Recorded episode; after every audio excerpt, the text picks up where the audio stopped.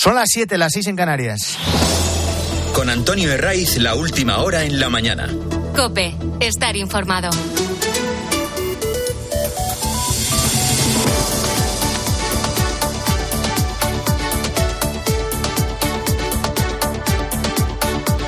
Muy buenos días, esto es la mañana del fin de semana de Cope. Es 2 de diciembre y no podemos decir que hasta ahora, en lo que llevamos de otoño, haya hecho frío. Eh, tampoco lo que llega es para alertarse. Ni nada que extrañe en un mes en el que entrará oficialmente el invierno. ¿Bajan las temperaturas a partir de hoy? Sí. Van desapareciendo las lluvias y eso provoca que las heladas se extiendan por el interior de la península. Eh, lo notarás si sales a, la calle en puntos del, interior, en puntos de Soria, de Teruel, de Burgos, eh, donde lo raro sería que en esta época del año no tuvieran mínimas bajo cero. Ya tenemos las primeras imágenes previas al encuentro de hoy en Suiza entre el PSOE y Junts. Y es una escena que refleja la perfección la farsa de este encuentro marcado por la opacidad. Esa escena preliminar es la de Santos Cerdán, el número 3 del PSOE, llegando al aeropuerto de Ginebra. Sobra decir que Cerdán habría preferido que no le viera nadie. Que no hubiera ni cámaras ni periodistas esperándole casi al pie del avión. Por eso han ocultado dónde van a celebrar el encuentro y por eso han estado jugando al escondite. Pero le pillaron y su cara y su reacción marca lo que nos espera hoy.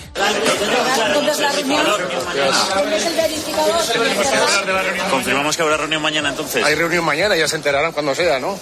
¿Y nos darán el nombre del verificador también? Muchas gracias. Mañana tendrán noticias, muchas gracias. ¿Será la sede de la Fundación? ¿Será la Fundación ¿Tenéis claro el sitio? Mañana por hoy. Secretismo, opacidad, ocultismo. Algún día la inteligencia artificial podrá traducir eh, lo que está pensando o tramando alguien que se niega a hablar. En el caso del fontanero de Pedro Sánchez eh, se puede deducir. Nos podemos hacer una idea de lo que le pasaba por la cabeza cuando lo abordaron los periodistas nada más aterrizar en el aeropuerto de Ginebra.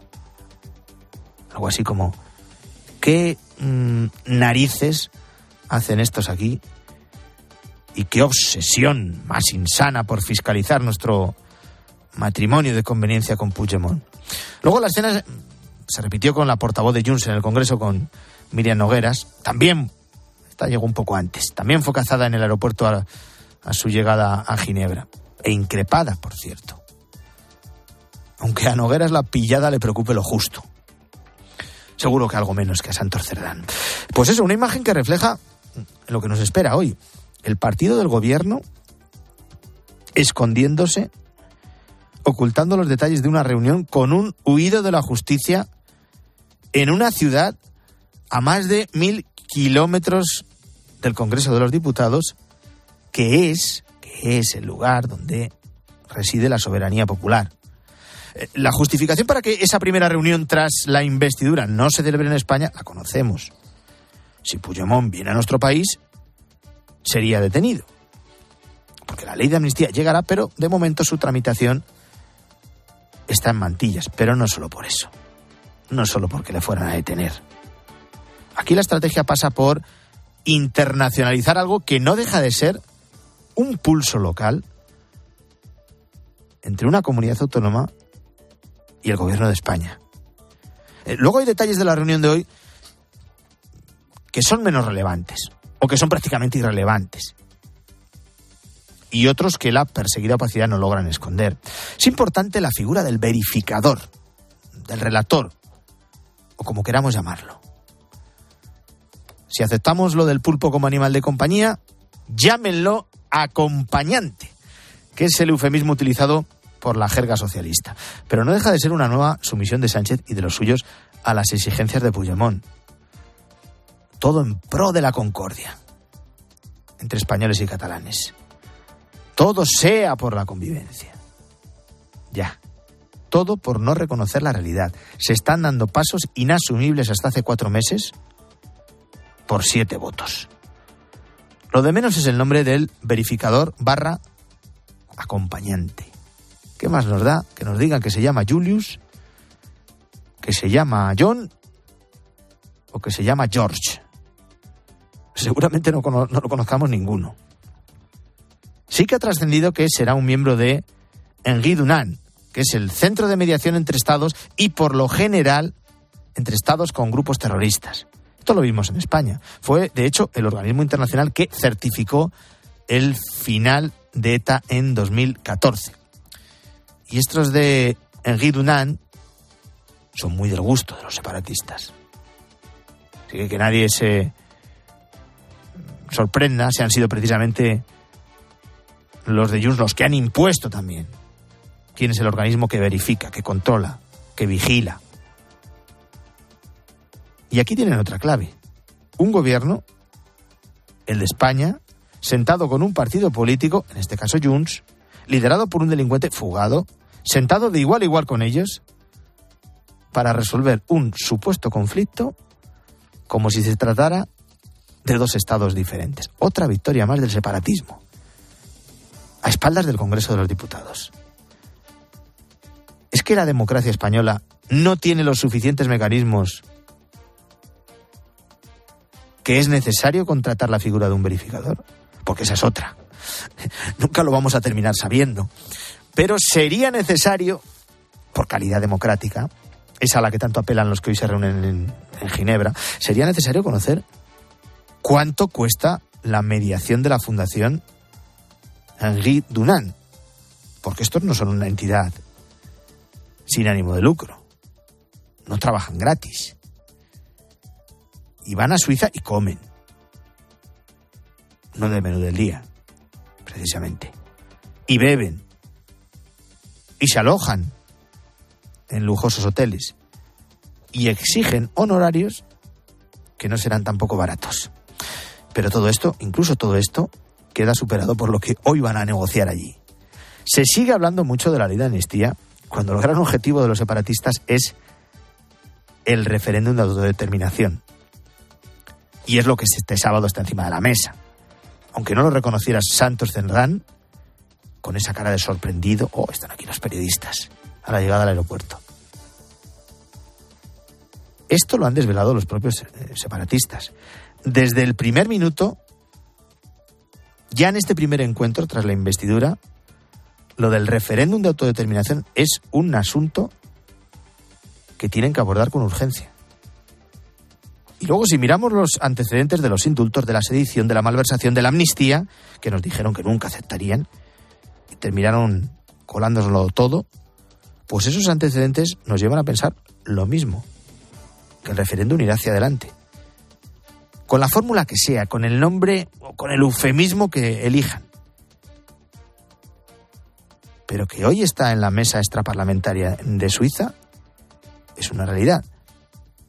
Y que van a tratar de estudiar cómo la cuelan también, aunque lo oculten, aunque no nos lo cuenten.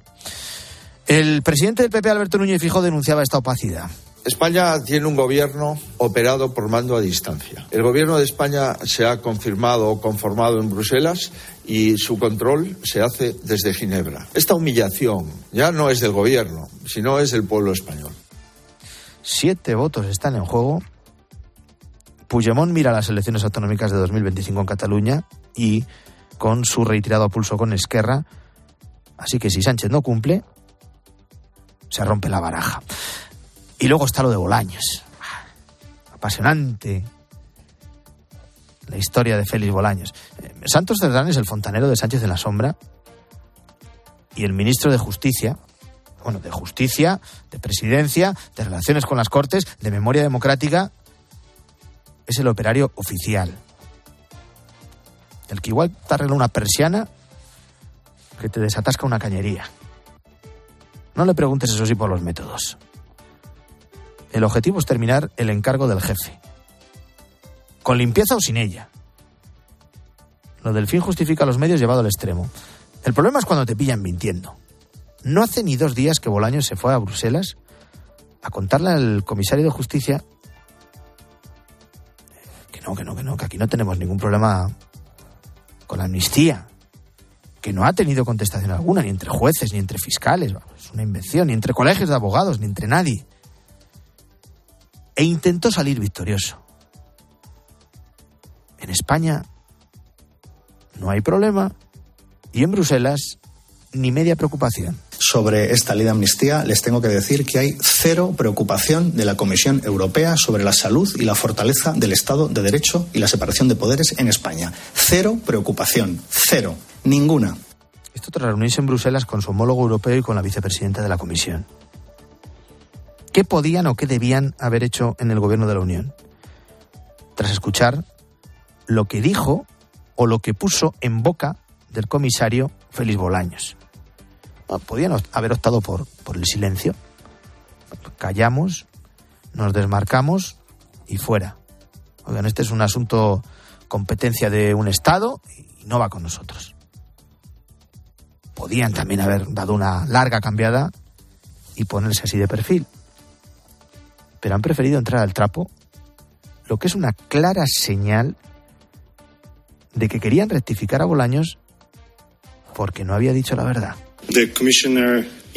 En la reunión, el comisario le comunicó al ministro, por supuesto, que tenemos preguntas y que queremos seguir hablando con las autoridades españolas. Además, nuestro análisis está aún en marcha, así que la comisión no ha dicho que la ley de amnistía no cause preocupaciones. Este es el portavoz del comisario de Justicia, donde saben perfectamente lo que se está cocinando en España. Y no es otra cuestión que lo mismo que Sánchez y la mayoría de sus ministros decían que era ilegal, que era anticonstitucional, hasta el 23 de julio. La amnistía. Esa que rompe la igualdad de los españoles ante la ley. Los hay que delinquen y son perdonados sin ser siquiera juzgados y los hay que no. Esa es una realidad. Y había que preguntar a Bolaños por el desmentido de la comisión. Le habían pillado, le habían cazado. Pero esto es como cuando el marido o, la mujer eh, pilla al otro en la cama con una infidelidad y lo niega sin inmutarse. No, no, no, no, que no es lo que parece. Por Bolaño es lo mismo. Digo exactamente, palabra por palabra, lo que ayer dije. No hay ninguna preocupación en la Comisión Europea respecto al Estado de Derecho y a la separación de poderes en España. Palabra por palabra, lamento mucho que ese globo de la derecha y la ultraderecha intentando decir que Europa está preocupadísima, pues no, no le está. Es lo que tiene que creerse su propia mentira. Y hoy hay que dar las gracias, sí, a vosotros, los que estáis ahí al otro lado a los 940.000 oyentes que nos seguís los sábados y los domingos en la mañana del fin de semana de COPE. 940.000 que entendéis que lo mejor para empezar el día eh, es madrugar con nosotros. para empezar el día, eh, yo sé que hay más de uno que acaba su jornada de trabajo, por ejemplo ahora, que termina, que va hacia casa o que está desayunando después de una larga noche laborando. Y esos 940.000 oyentes, lo dice el Estudio General de Medios, pero lo sabemos nosotros porque os sentimos ahí. Así que gracias. Muchas gracias. Lo que tenemos ahora son más noticias que te cuento en titulares con Luis Calabor. Ayudas europeas. El gobierno publica la lista de los 100 mayores perceptores finales de los fondos europeos Next Generation de la Unión Europea. El 61% de los beneficiarios son del sector público. Los que más dinero reciben son ADIF, el Ministerio de Transportes y el Instituto de Ciberseguridad. Sin cargos. Absuelto el anciano que mató a un ladrón en su casa de Porreres, Mallorca, hace cuatro años. Se revoca el veredicto previo que le había declarado culpable de homicidio. Esta, esta sentencia condena a los otros tres ladrones por robo con violencia a más de cuatro años y medio de prisión. Tendrán que indemnizar al anciano con 15.000 euros. Hay noticias que a uno le hacen reconciliarse con la justicia. Y vuelven las bombas. Se rompe la frágil tregua en Gaza, donde Israel ha retomado su ofensiva contra Hamas tras siete días de calma tensa. Los dos se acusan de romper los compromisos. Mientras el gobierno de Netanyahu sigue con sus bombardeos en la franja, Qatar y Egipto aseguran estar empleando todos sus esfuerzos en una nueva tregua. Son las siete y cuarto, son las seis y cuarto en Canarias. Seguimos en la mañana del fin de semana de COPE. Antonio Herray. La mañana. Cope, estar informado.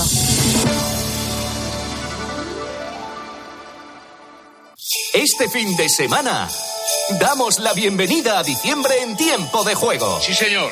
Este sábado, Real Madrid, Granada. Uy, del Madrid. Y el domingo, Fútbol Club Barcelona, Atlético de Madrid. Creo que ese es el partido de la semana. ¿eh? Totalmente. Y, y del mes, ¿eh? Tiempo de juego con Paco González, Manolo Lama y el mejor equipo de la radio deportiva. El número uno del deporte.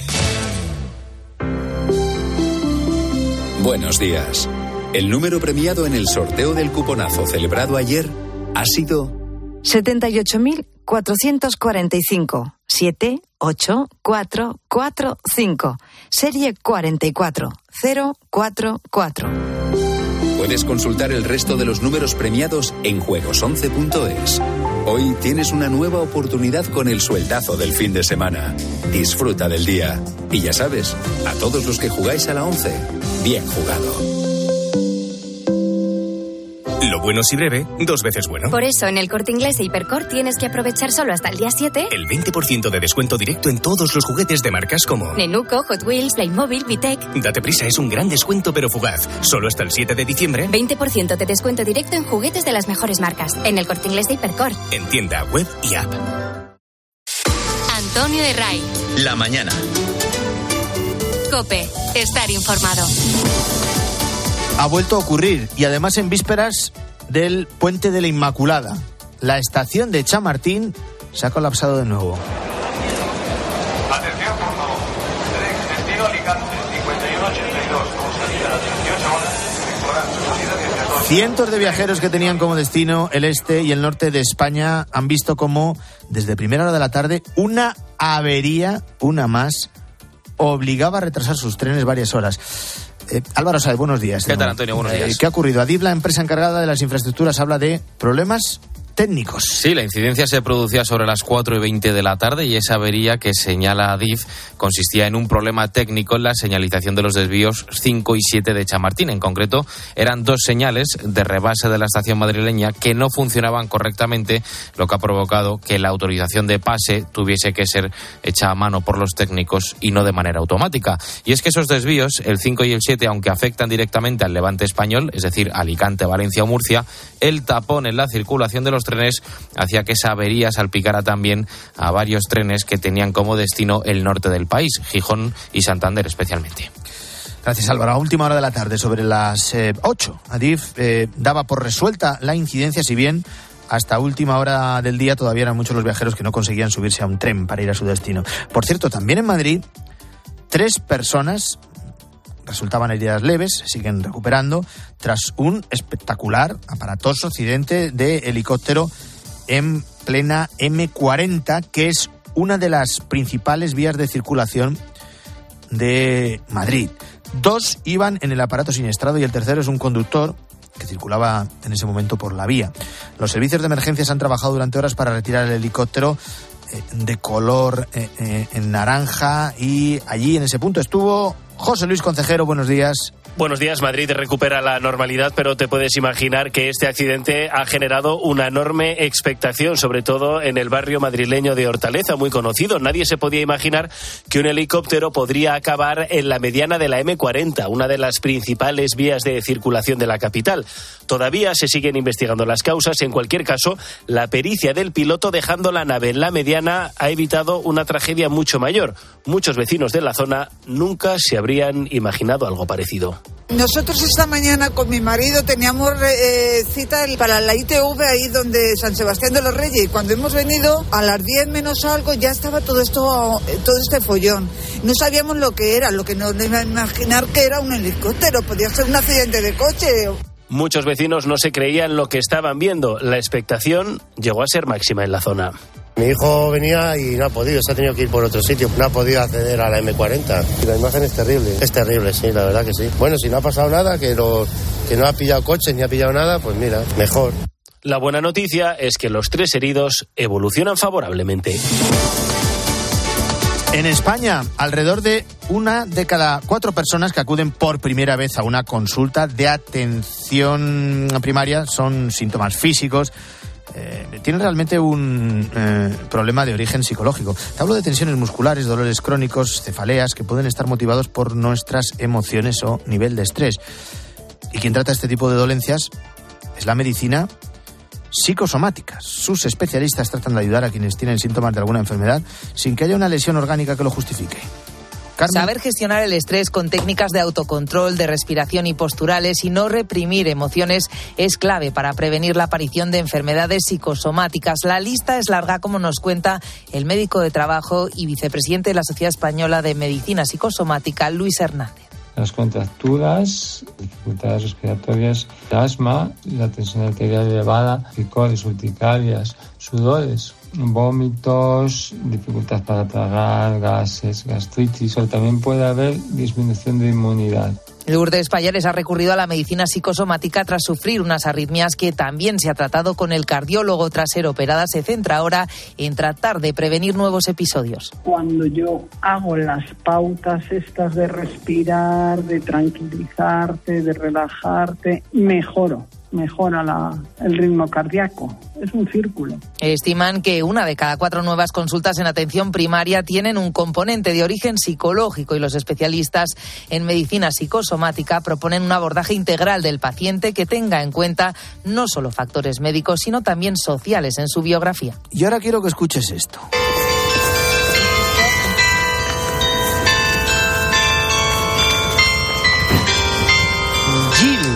Es un municipio al norte de Bélgica donde desde hace siglos conviven los enfermos mentales con familias de acogida.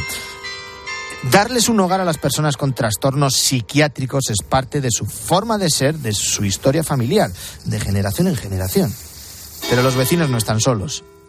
Hay un gran psiquiátrico que está en medio de un bosque y desde allí no solo se ocupan de suministrarles la medicación, de visitarles, de organizar actividades de grupo, sino que un equipo de especialistas les garantiza que, pase lo que pase, tendrán un teléfono al que llamar y una cama libre en el hospital por si fuera necesario ingresar al paciente o simplemente eh, si la familia necesita descansar un tiempo. Hasta allí se ha ido nuestra corresponsal en Bélgica, Paloma García Ovejero, y lo primero que le ha preguntado al psicólogo que coordina el proyecto es cómo seleccionan a estas familias de acogida que van a convivir durante décadas con la enfermedad mental.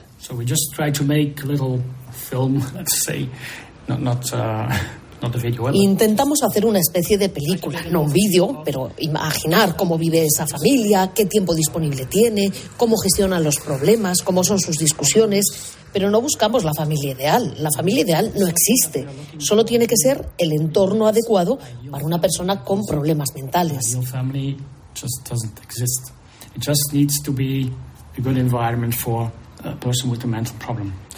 También los pacientes pasan por un largo proceso antes de ser asignados a una familia de acogida. Siempre, siempre son personas que están bien diagnosticadas y reguladas.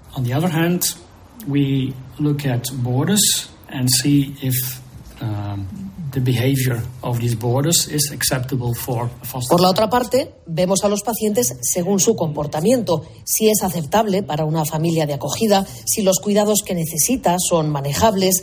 Lo que miramos no es el diagnóstico, no hay ninguna enfermedad mental que excluyamos. Todo depende del comportamiento. The first issue, what we're looking at is at the behavior. Bueno, tuvimos la suerte de que el micrófono de Cope pudiera convivir un rato con una de estas familias de Gil, Bélgica. Son un matrimonio ya jubilado, Lilian y Sean, que a su vez vivieron esta experiencia en sus casas cuando eran niños.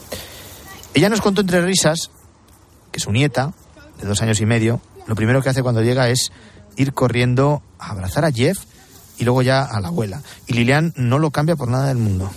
En uh, ja, ik was toen vervangenpleegmoeder voor die bij mijn moeder woonde. Sí, cuando mis padres fueron mayores yo me ocupé de sus enfermos acogidos y después llegó con nosotros Jeff. Se trata de abrir tu corazón, no solo tu casa, a quien lo necesite. Y la vida es muchísimo mejor. Con Jeff, sí, mucho mejor. Life is better with Jeff. Eh, su marido, Sean, habla de Jeff como un hermano. Están todo el día juntos atendiendo a las ovejas o haciendo arreglos en la casa. Y el paciente en cuestión, Jeff, no se cansa de repetir lo feliz que es y lo agradecido que está. Ik voel me goed hier en ik ben gelukkig in het pleeggezin. En ik heb, ik heb zeer goede en aangename pleegouders. Yo quiero quedarme aquí para siempre. Ya llevo más de 12 años. Son los mejores padres de acogida. Ah. Y el perro es su mejor amigo. Jeff es el responsable, se ocupa de alimentarlo, de cuidarlo.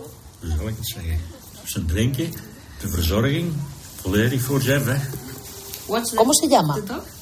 Sam. Bueno, la pregunta es eh, obvia. En España, ¿podríamos reproducir algo así? Esa convivencia entre enfermos mentales y familias de acogida. Bueno, esta historia que te estamos contando lleva siglos sucediendo en este rincón de Flandes. Eh, quizá es hora de copiarles. La próxima semana se van a cumplir dos meses desde el ataque sin precedentes de los terroristas de Hamas contra Israel y tras siete días de tregua, ahora la franja de Gaza amanece así. Los bombardeos, los ataques por tierra han continuado durante toda la noche. Una madrugada en la que el ejército israelí ha confirmado la muerte de cinco rehenes secuestrados por el grupo terrorista Hamas en Gaza. Tanto Naciones Unidas como las ONGs que están dentro de las zonas de conflicto piden que se sigan creando corredores seguros hacia el sur y que los camiones con ayuda humanitaria no dejen de llegar. Lo hace también aquí en COPE Gloria Donate, que es directora de calidad y desarrollo de programas de Save the Children. Se encuentra en Ramala, en Cisjordania. Admite que estos siete días han permitido a muchas personas huir hacia el sur para encontrar lugares algo más seguros. Ha sido la- una gota en el océano, pero eso significa que, que los niños y las niñas o mis 25 compañeros y todas sus familias los últimos siete días por lo menos no estaban en riesgo de ser asesinados. Podían intentar buscar comida, podían intentar buscar una botella de agua o ir al médico porque sus hijos estaban enfermos, dadas las condiciones deplorables que están en los, en los centros. Sigue el baile ahora de cifras. es- Según el Ministerio de Sanadi- eh, de Sanidad Gazatí, dirigido por Hamas, hay más de 16.000 fallecidos desde que comenzaron los ataques israelíes el pasado 7 de octubre. Antonio de Ray. La mañana. Escuchas Cope.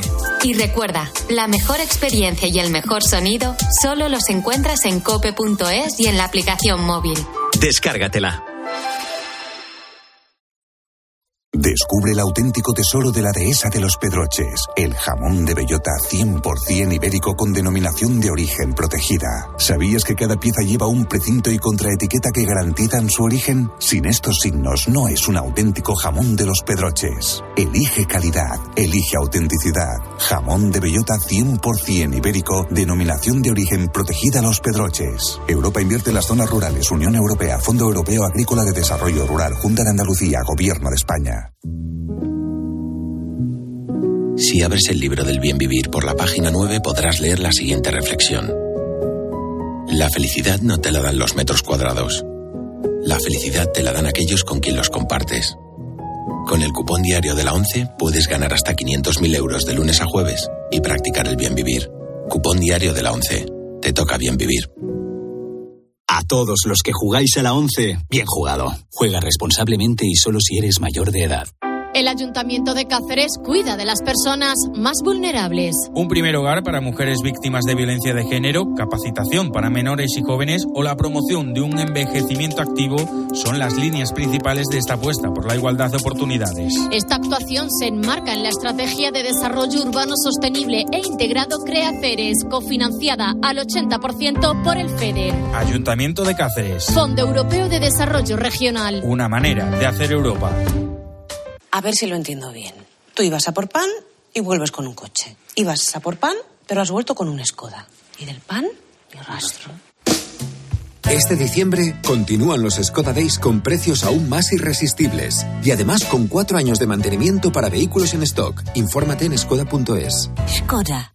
¿Tienes ya el cordero de Navidad? Pues ahora en el corte inglés comprando dos piernas de cordero lechal te llevas tres. Compras dos y te llevas tres. Y lo mismo en todos los espárragos el corte inglés Selection, en las tarrinas Hagen Dazs, los bombones Lindor y en miles de productos más. Llevas tres y pagas dos. Llevas tres y pagas dos. Supercor, Hipercor y Supermercado El Corte Inglés. ¿Qué necesitas esta Navidad? ¿Hasta cuándo va a subir el aceite de oliva? ¿Cuánto se va a encarecer la cesta de la compra? La respuesta a esta y a más preguntas las encuentras este sábado desde las ocho y media de la mañana en Agropopular con César Lumbreras. Estas son las siete noticias más importantes de los últimos siete días. Y mientras tanto, los corderos siguen en niveles históricos. Agropopular, el programa de información agraria decano de la radio española. También en cope.es, en tu móvil y en redes sociales.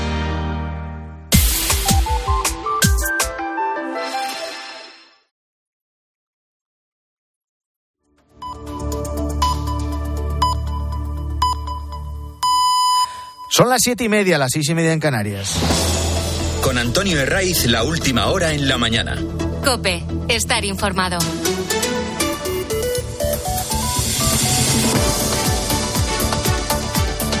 Muy buenos días, bienvenidos si eres de los que se incorpora a esta hora a la mañana del fin de semana de Cope. Vamos avanzando en este sábado, que es el primero del mes, que nos coloca a las puertas de una semana corta en lo laboral, con dos festivos a la vista, el de la Constitución y el de la Inmaculada.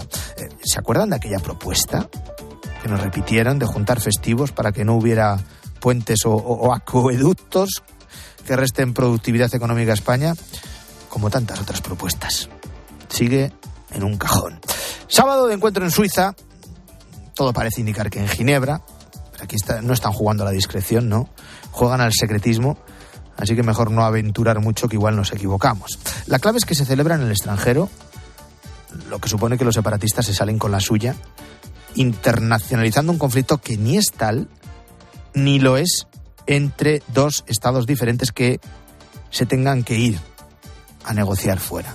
Y con la figura de un relator barra verificador convertido por Sánchez en un acompañante para no reconocer que en esto, en esto también han cedido. Donde quiero llevarte hasta ahora es a Sevilla.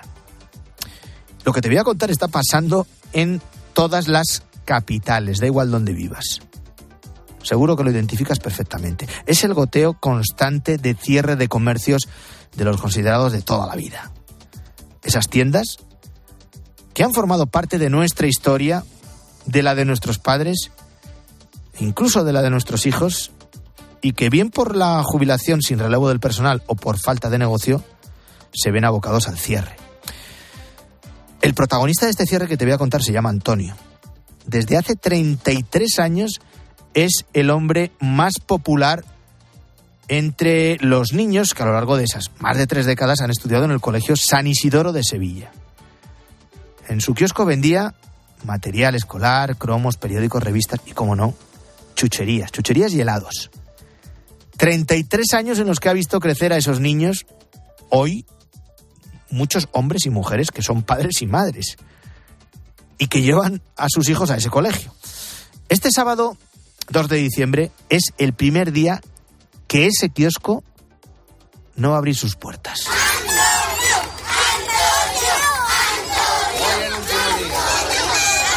Antonio y su mujer Chari son parte de la historia del barrio sevillano de Santa Cruz y esto que escuchas es la despedida eh, que le han dado este viernes los pequeños del Colegio San Isidoro. ¿Por qué?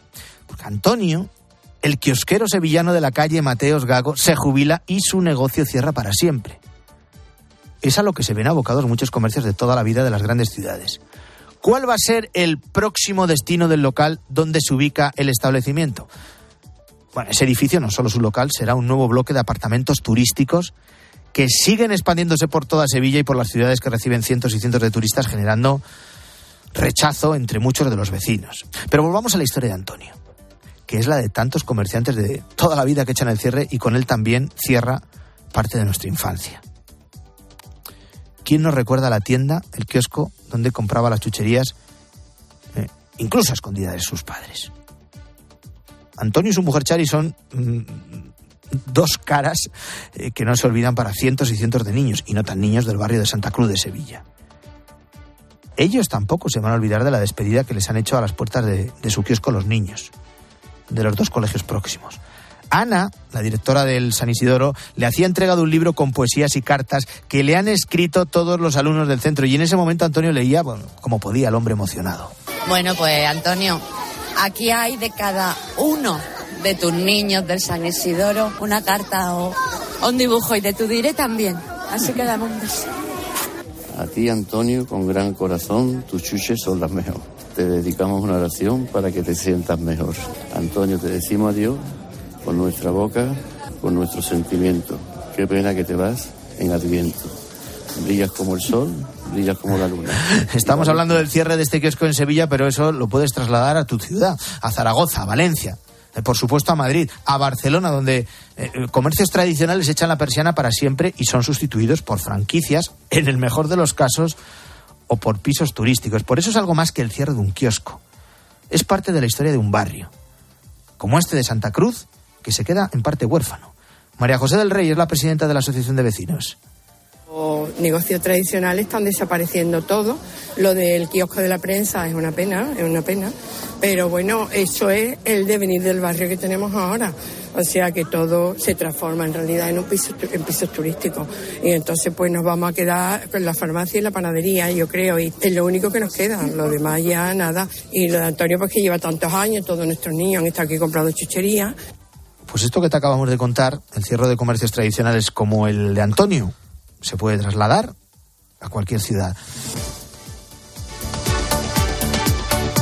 Y vamos con el repaso a la prensa. Álvaro Said, buenos días de nuevo. ¿Qué tal, Antonio? Marcada, sí, con informaciones sobre esa reunión de hoy en Suiza entre PSOE y Junts. Una cita clandestina y de máximos, dice el periódico El Mundo, asegura este diario que, aunque ambos partidos pretendían que no trascendiera, tanto Cerdán como la portavoz de Junts en el Congreso, Miriam Nogueras, fueron cazados ayer en el avión que les trasladaba a Ginebra. El diario ABC apuesta por ese desmentido de la Comisión Europea Félix Bolaños. Dice este periódico que Bruselas reitera sus recelos sobre la ley de amnistía y en páginas interiores Enrique Serveto afirma que la impresión en algunos de los que conocen los detalles de la reunión del jueves entre Reinders y Bolaños es que el gobierno de Sánchez está dispuesto a seguir adelante con sus planes, sea lo que sea lo que diga la comisión. La razón asegura que ante esta situación el Partido Popular se va a hacer fuerte con su mayoría en el Senado para frenar al gobierno y entorpecer sus planes en cuanto a la amnistía y a los presupuestos generales del Estado. Y en el país deciden obviar estos temas. Una breve referencia solo en portada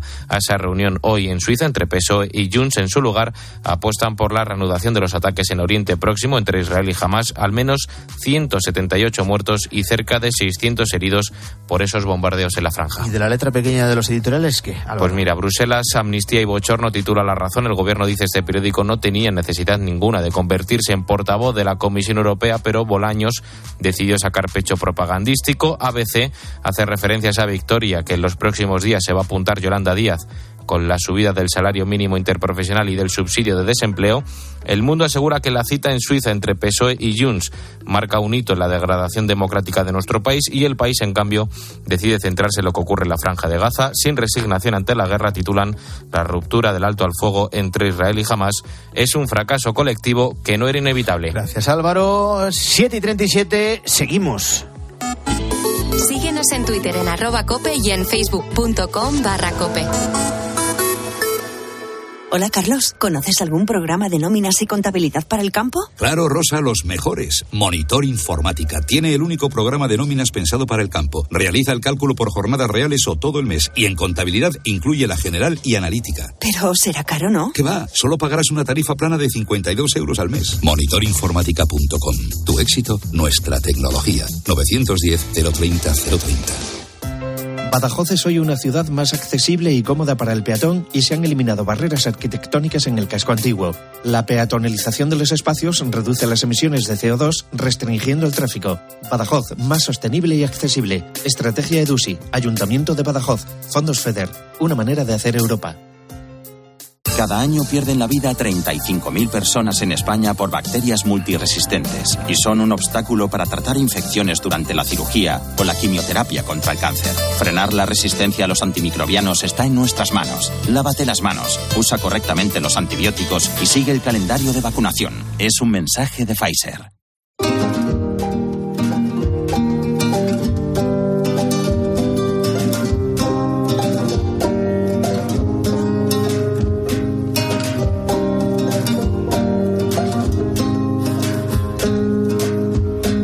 Parte del futuro más inmediato e incluso del presente, pasa hoy por esa reunión en Ginebra, en Suiza. Allí PSOE y Junts celebran su primer encuentro para hacer el seguimiento de los acuerdos alcanzados. Tienen previsto mantener esta reunión de manera mensual y lo van a hacer, al menos así se ha apuntado por distintas fuentes, bajo el amparo de la Fundación Henry Durán, el famoso relator, que ahora en terminología socialista es el acompañante. ¿Y ese seguimiento qué va a consistir? ¿Cómo se va a hacer? ¿Quién lo va a pagar? Ahora enseguida profundizamos en estos métodos de resolución de conflictos. Intentamos averiguar si ese seguimiento con un tercero de por medio es algo sobredimensionado o no. Pero antes, Álvaro Saez, buenos días de nuevo. ¿Qué tal, Antonio? Buenos días. Eh, ¿Cuáles eh, eran los puntos clave de ese acuerdo firmado, suscrito, o al menos lo que trascendió públicamente, entre PSOE y Junts. Recordemos que se firmó a principios de noviembre y gracias a ese acuerdo Pedro Sánchez pudo garantizarse su investidura. Pero claro, ¿a cambio de qué? Porque más allá de la amnistía que ya se pactó con Esquerra Republicana de Cataluña para todos los implicados en el en el proceso independentista catalán, y que poco a poco vamos conociendo su alcance real, ese acuerdo incluía además la creación de comisiones de investigación en el Congreso sobre el lawfare, es decir, esa persecución maliciosa supuestamente por parte de los jueces hacia políticos por cuestiones únicamente políticas y aparte de eso también está contemplado en ese acuerdo el debate sobre el referéndum de la independencia de Cataluña o la cesión del 100% de los tributos para la región. Mm, todo esto se va a debatir, se va a negociar fuera de España eh, como te digo, hoy sábado en Ginebra, en Suiza, y con la presencia de un tercero de la Fundación Henry Dunant.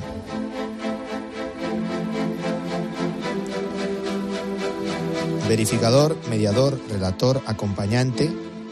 Esto es lo último, lo del acompañante. Les ha faltado añadir eh, pulpo como animal de compañía. Son muchos nombres que han aparecido en los últimos días ligados a esa reunión entre PSOE y Junts. Y como nos cuenta el profesor de Relaciones Internacionales de la Universidad Francisco de Vitoria, Armando Jiménez, cada uno con un sentido muy distinto. El mediador tiene un papel mucho más protagonista, tiene un papel mucho más activo, mientras que el verificador es alguien que internacionalmente dé credibilidad a los acuerdos logrados, que el mundo le crea a esta tercera persona y el relator es nada más alguien con también credibilidad que da visión de lo que sucedió, de a qué acuerdos se alcanzaron. Y esa es la principal diferencia entre los tres, el grado de implicación que ese tercero tiene en la resolución del conflicto.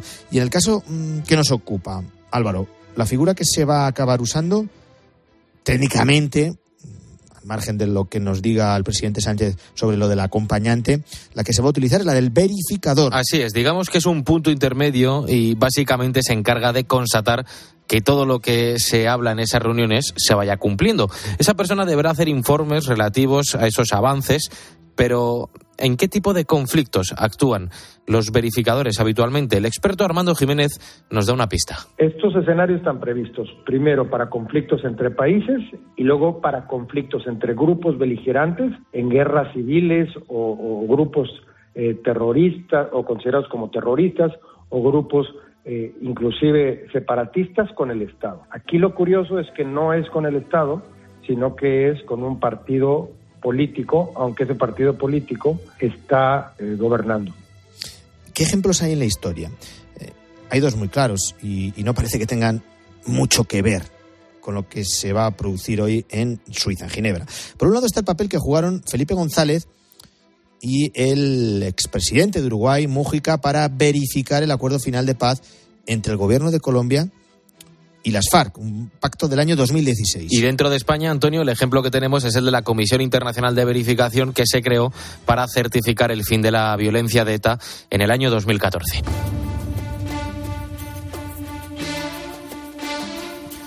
¿Cuál es la razón de existir de este tipo de eh, resolución de conflictos? En primer lugar está, como nos cuenta el profesor de la Universidad de Comillas y de Javier Martín, una situación en la que las dos posturas son irreconciliables. Ambas partes tienen que sentir un estancamiento perjudicial para ambas. Están en un punto de impas, no solo de impas, sino de impas que es perjudicial, y no solo que es perjudicial, sino que es perjudicial para una y para la otra parte.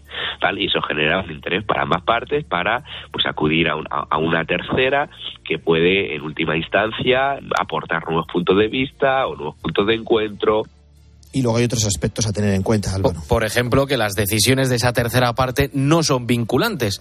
No es como nos cuenta el profesor Jiménez, un juzgado, por ejemplo, o un árbitro internacional. No quieren tener ningún tipo de responsabilidad civil y penal al estar haciendo estas actuaciones. Si tú te sometes a la instancia judicial, dependiendo de la regulación o de la norma o la ley que rija en todos estos temas. Y es por eso que ambas partes prefieren este tipo de resolución de conflictos, pero especialmente para Cataluña. Primero, la propia legitimidad puede estar cuestionada. Si los actores tienen legitimidad para, para discutir eh, alguno de los temas. si esto se somete a una instancia judicial.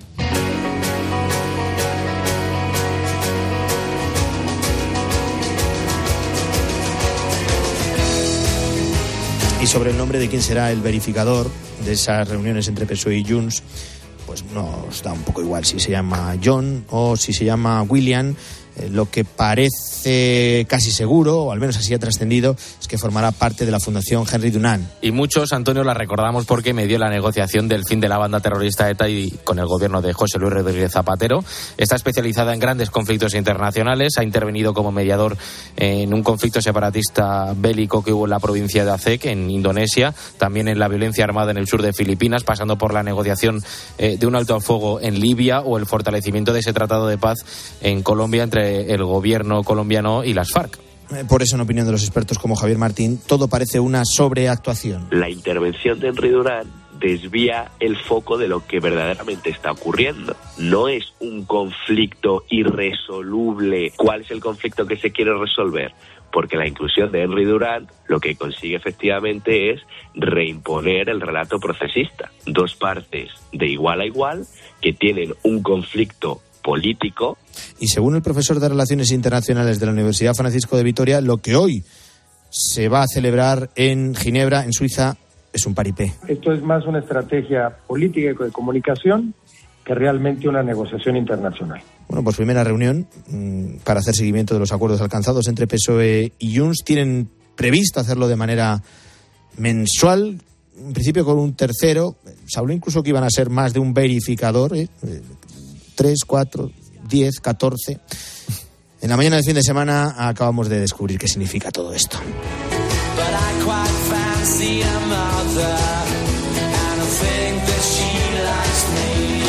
La mañana. Con Antonio Herraiz. Cope. Estar informado.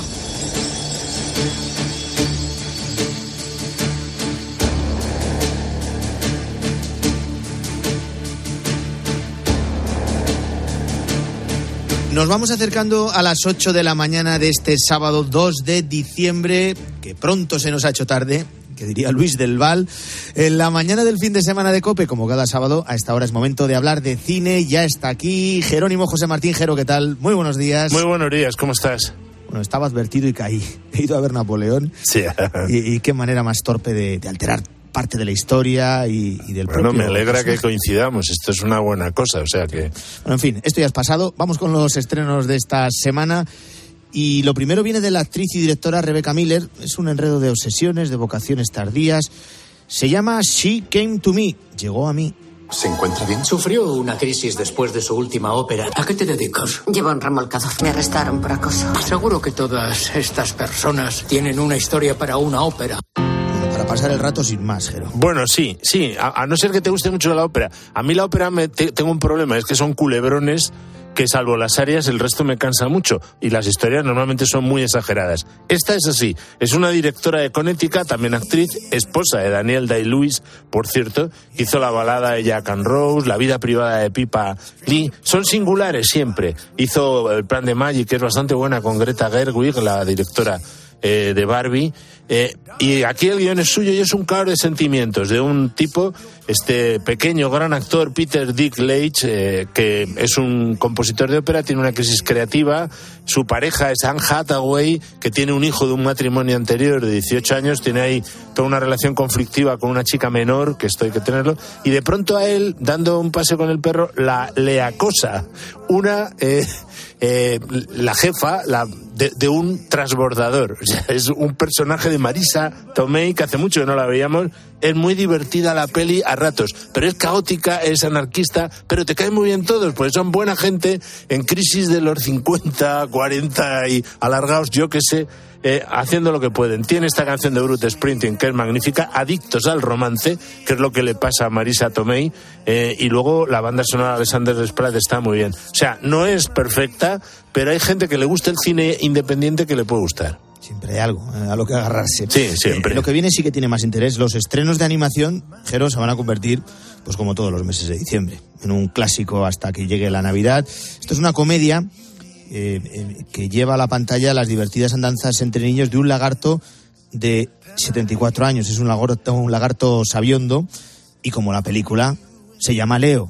Ningún animal quiere estar encerrado. He malgastado mi vida. Uno de vosotros tendrá que llevarse una mascota a casa. Es mi oportunidad.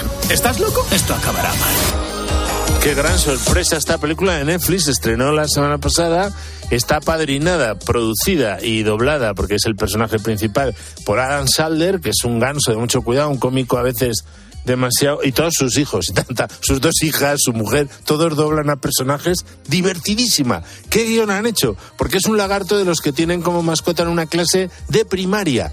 ¿eh? de niños y niñas muy pequeñajos y claro, como eh, una profesora muy estricta les obliga a llevárselo el fin de semana, descubren todos que habla el, Leo y le aconseja. Muchos tienen problemas paternos, eh, maternos.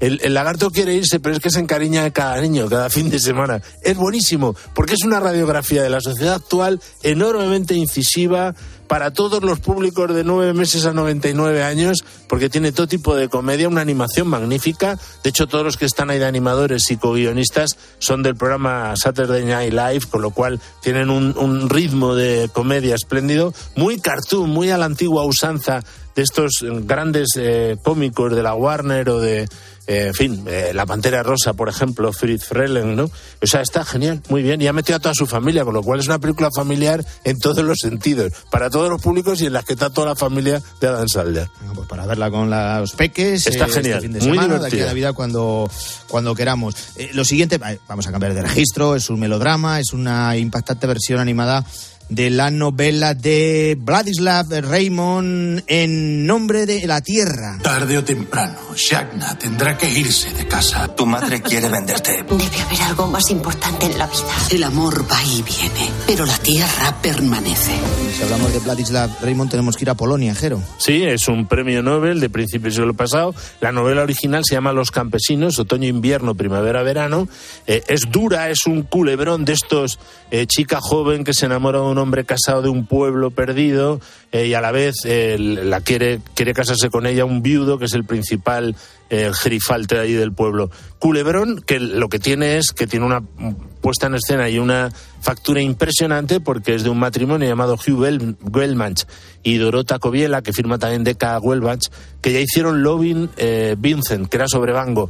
Filman actores, todo entera la película sobre fondos verdes y luego todo lo, pon- lo animan, fotograma a fotograma con óleos. Es impresionante desde el punto de vista visual. Es duro el tono, es más para adultos, incluso también el tratamiento explícito del sexo. Es una película que además es un poco culebrón, o sea, dices, bueno, está, está un poco como subido de tono, ¿no?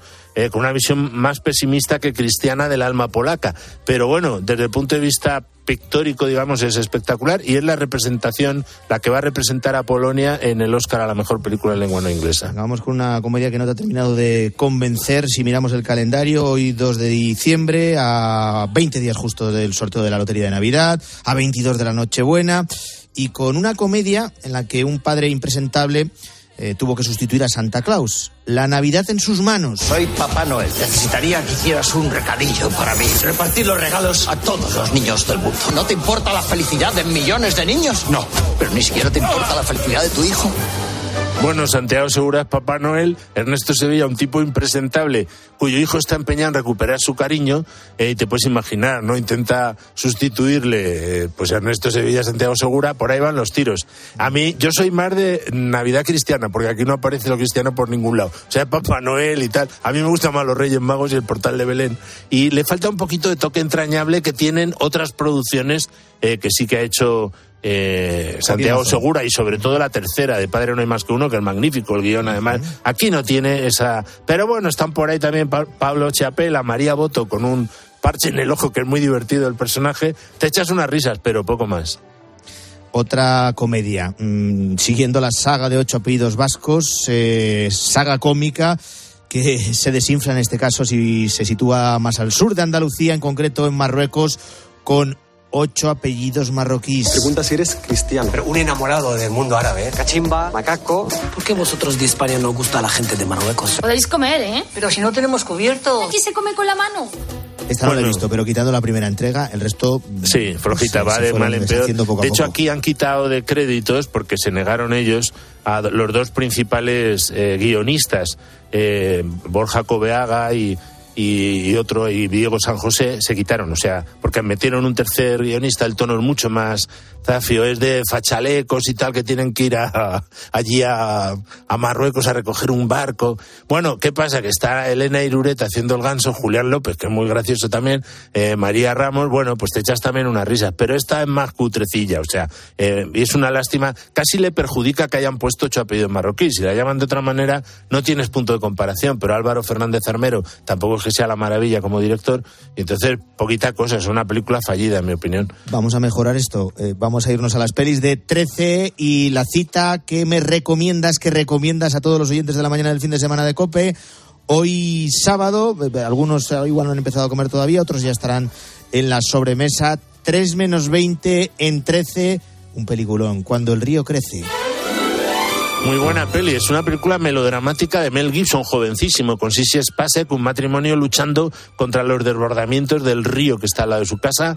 El director es Mark Riddle, un especialista en melodramas, hizo La Rosa en el estanque dorado eh, y está muy bien. Eh, Mel Gibson solo había hecho la saga Mad Max, con lo cual esto le vino muy bien. Y la música, atentos, es de John Williams. Estamos escuchando, el habitual de Spielberg. Eso en una semana que tenemos hoy también Soldado Universal para que le guste el cine con buen reparto, en el sentido de mi amigo. Y luego tenemos mañana Operación Plus Ultra y Vivan los Novios en cine español y el Pacto de los Nuevos por, el Pacto de los Lobos por la Noche. O sea, una película histórica un poco peculiar. Para dejarlo como nos gusta, a ti y a mí, Jero, en todo lo alto. Buen fin de semana. Igualmente, un abrazo enorme.